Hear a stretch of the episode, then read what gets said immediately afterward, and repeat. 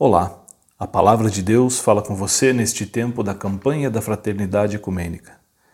Eu sou Éder Alan Ferreira Weber, pastor da Igreja Evangélica de Confissão Luterana no Brasil, atuando na paróquia Bom Pastor de Curitiba. A Palavra de Deus nos diz em Amós 4,13: Foi Deus quem fez as montanhas e criou o vento.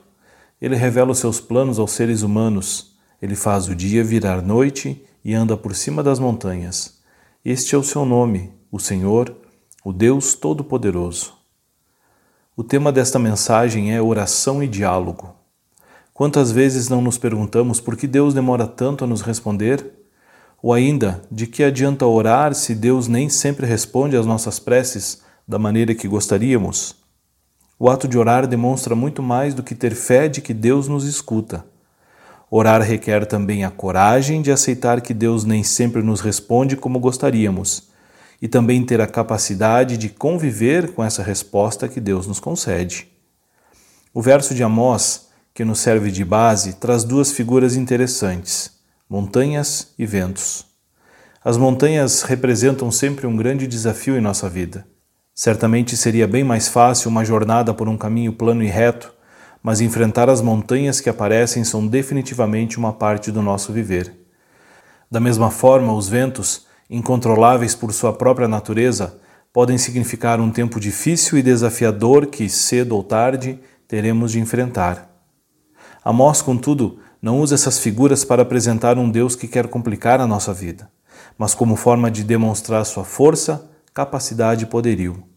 Olhando pelo lado positivo, pense na vista majestosa que um topo de montanha oferece. A subida pode demandar esforço, mas o prêmio de chegar lá é poder perceber a grandeza e a beleza desse nosso mundo de Deus. Da mesma forma, um velejador experiente não reclama do vento, mas ajusta suas velas para aproveitá-lo ao máximo. Amados irmãos e irmãs, a oração não demanda um esforço físico tão grande, mas ela pede por uma fé que reconheça que os planos e as respostas de Deus são perfeitos para a nossa vida. Nesse espírito, te convido a orar. Senhor Deus, em meio aos desafios do cotidiano, permita-nos ver a tua face a nos chamar e a tua mão a nos guiar. Que reconheçamos a tua grandeza para que a tua vontade seja feita em nossa vida. Amém.